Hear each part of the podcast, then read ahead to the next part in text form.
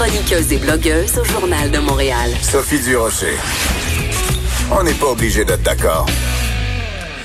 À quoi vont ressembler les restaurants post-COVID? Ben, pas post-COVID dans le sens après la COVID, mais après le confinement dû à la COVID. Est-ce qu'on va devoir manger sous cloche? Est-ce qu'on va devoir euh, manger avec un masque qu'on va soulever pour rentrer la nourriture dans notre bouche? À quoi ça va ressembler? On va en parler avec Martin Junot. Il est copropriétaire et chef du restaurant Le Pastaga. Bonjour Martin, comment vas-tu? Ça va super bien, merci. Ben, écoute, je suis contente, euh, Martin, de t'entendre dire que ça va bien parce que dans le monde de la restauration, vous en mangez toute une claque. Donc, je suis contente que tu me dises que ça va bien. Euh, comment tu te tires ton, ton épingle du jeu, toi, depuis le début de la pandémie? Ben, tu sais, quand je dis que ça va bien, c'est un ça va bien euh, relatif. Évidemment, ça va bien euh, dans l'immédiat, ça va moins bien euh, parce qu'on a dû mettre 80% de nos employés sur l'assurance emploi. Ça va hmm. moins bien parce que, évidemment, nos salles à manger sont vides. Ça va moins bien pour plein de raisons, mais ça va bien parce qu'on a réussi quand même à... Bon, on essaie de se garder la tête hors de l'eau en faisant des plats pour emporter du take-out. Euh, c'est sûr que c'est pas le même esprit que ce qu'on aurait fait dans un pastaga euh, d'avant la pandémie, mais on essaie de quand même mettre de l'avant des produits québécois puis de faire en sorte que les, tu sais, on essaie de rendre les gens heureux au final. On essaie de faire en sorte qu'ils n'ont pas besoin de, de, préparer la nourriture, d'aller l'acheter puis de faire la vaisselle après. Euh, donc nous, ce qu'on fait, c'est, c'est on fait un restaurant, mais chez les gens. Donc qu'est-ce que ça va ressembler à quoi après la pandémie? Je ne sais pas. Puis c'est c'est ça qu'on se pose comme question. C'est un petit peu la question euh, qui est dans l'air du temps là en ce moment, à savoir est-ce qu'on va accueillir des clients? Est-ce qu'on va euh, euh, est-ce qu'on va avoir besoin d'avoir juste 50% de notre salle qu'on peut remplir? c'est un petit peu ça là, le, le, le, combat du moment là. Oui, parce qu'on a beaucoup vu des, circuler des photos. C'est de différentes compagnies qui ont inventé ça. C'est comme un abat-jour qui, qui descend, qui est accroché au plafond. Hein. C'est comme si c'était un abat-jour au-dessus d'une lampe, sauf que c'est transparent, c'est en plexiglas et ça vient se placer au-dessus de la tête des euh, commensaux. c'est comme ça qu'on appelle les gens qui mangent euh, ensemble. Et donc, euh, toi, quand tu as vu passer ces photos-là, est-ce que tu t'es dit, waouh, c'est une super bonne idée, j'en achète tout de suite, ou tu t'es dit, mon Dieu, on est en train de dénaturer ce que c'est un restaurant? Oui. Euh, c'est sûr que je suis assez ambivalent par rapport à ça. C'est hmm. une bonne idée, dans le sens où on va pouvoir aller s'asseoir dans une salle à manger puis se faire servir par un être humain. Euh, mais est-ce que c'est ça l'expérience au restaurant? Je ne sais pas. Est-ce que c'est ça? C'est sûr qu'il y a un avant, il y a un après, puis il va falloir s'adapter. Euh, c'est sûr que plus rien ne sera pareil, mais moi, je ne sais pas si j'ai envie de m'embarquer là-dedans. Je ne sais pas si c'est l'expérience que j'ai envie de donner à mes clients. Euh, fait tu sais, c'est bien cool tout ça rendu là. On pourrait, on pourrait rendre, rendre ces petites, euh, ces petites boîtes là transparentes en plexiglas euh, pour les fumeurs. Rendu là, tu sais, on met un aspirateur au-dessus, puis tu sais, quitte à, quitte à aller là, là. Moi, je suis pas sûr que c'est, euh, c'est ce que j'ai envie de, de, de vivre. J'ai pas envie que ce soit mon quotidien. En fait, je trouve ça un peu froid. Puis c'est exactement le contraire de mon métier à la base. Alors que moi, je veux être chaleureux, je veux créer des contacts, je veux, je veux mm. vraiment faire en sorte que les gens vivent des expériences. Dans une bulle en plexiglas, j'ai pas l'impression que les gens vont vivre une expérience si grande que ça. C'est ça, parce qu'un restaurant, c'est pas juste la nourriture. En fait, même, je dirais, dans certains cas, la nourriture, c'est quoi, 25, 30 de ce que c'est l'expérience restaurant? Tu sais, c'est un contact, c'est une, conversation. On va avec toi, tu nous parles des, petites courgettes que tu viens de recevoir de ton, de ton producteur ou de ton agneau qui vient de Charlevoix ou quoi ou qu'est-ce. C'est, c'est, c'est ça, c'est l'expérience. Bon, alors, tu sais, le take-out, je veux bien, là, mais ça fait un temps, là. Ouais, c'est sûr. Nous, on va le faire. À la limite, là, on, a l'impression que les gens l'apprécient et on a l'impression qu'on est encore là pour eux. Euh, maintenant, ils nous disent, il y en a beaucoup qui nous disent aussi, ben, moi, je vais revenir quand vous allez ouvrir, tu sais. Alors qu'on ne hmm. sait même pas si on va réouvrir, on ne sait pas. L'expérience, tu l'as dit, c'est, on a la nourriture, oui, mais on a un service, on a le vin, et on a l'ambiance du restaurant. Fait que, tu sais, un restaurant qui est à moitié vide, il est à moitié vide. Peu importe qu'est-ce qui se passe, moi, j'ai pas envie de le remplir avec des mannequins. Je trouve ça glauque. Ah oui, on a vu ça. Mouvement-là, ouais. Ah mon Dieu. remplir un, restaurant, peut-être qu'on pourrait le remplir avec des plantes. Plutôt, on pourrait faire des choses qui semblent un peu plus vivantes que des, des, des formes humanoïdes, là, tu sais, comme déguisées. Là. Euh, je sais pas. Euh, franchement, là, si je savais qu'est-ce qu'allait être le futur, évidemment, je prendrais déjà la direction pour mon entreprise.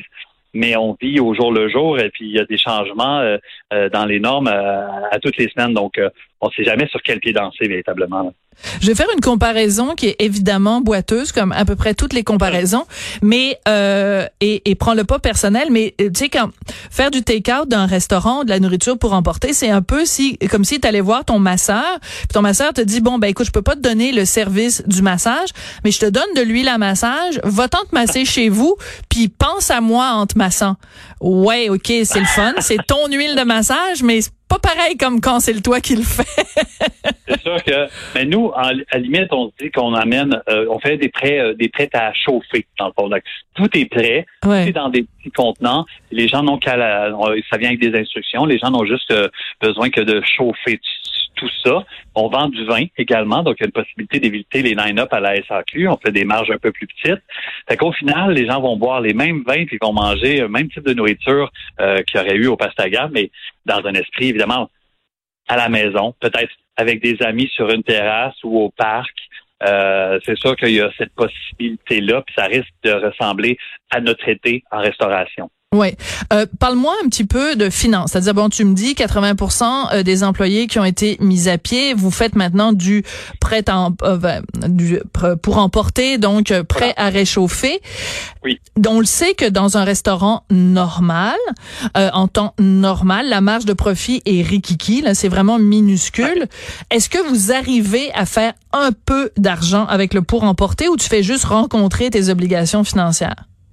Ben, pour l'instant, c'est sûr qu'on a, comme on n'a pas la masse salariale d'envergure qu'il y aurait en temps régulier, je veux dire, huit serveurs, évidemment, sont payés en grosse partie par le pourboire, mais il y a quand même un taux horaire minimal.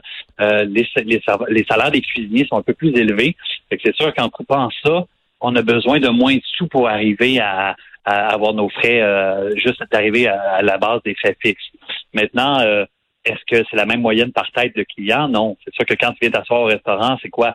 Entre 60 et 70 dollars. Euh, pour entrer plat, une bouteille à deux ou, tu sais, consomme. Nous, on avait comme ça comme moyenne entre 60 et 70 dollars. Ouais. Là, elle vient de baisser énormément.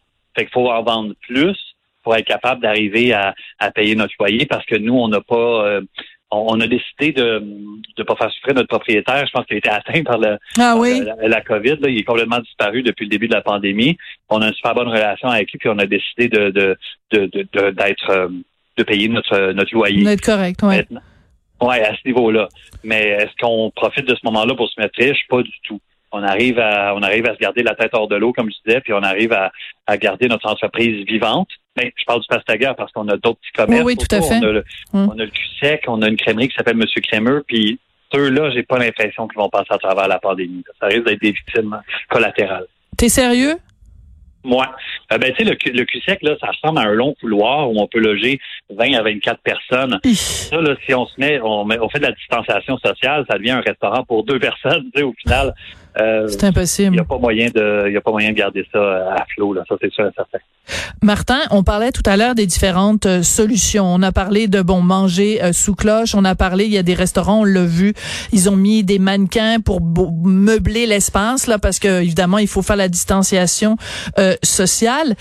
Est-ce que toi et d'autres restaurateurs vous vous vous appelez en disant ben réfléchissons ensemble à comment, à quoi ça pourrait ressembler, ou vous êtes trop occupés à préparer des petits plats pour emporter? Ben c'est sûr que là, il y a euh, le système se remet en branle tranquillement. Donc, je pense qu'on travaille sur une réouverture des salles à manger avec des normes préétablies. Là, dernièrement, il y avait un enjeu qui était euh, qui a été souligné à par Normand Laprise, tout le monde en parle, euh, c'est-à-dire a, que personne n'avait consulté, personne aucun restaurateur n'avait été consulté pour établir ces normes d'ouverture là. Non, ils ont consulté des gens de Pacini et des ouais, c'est ça.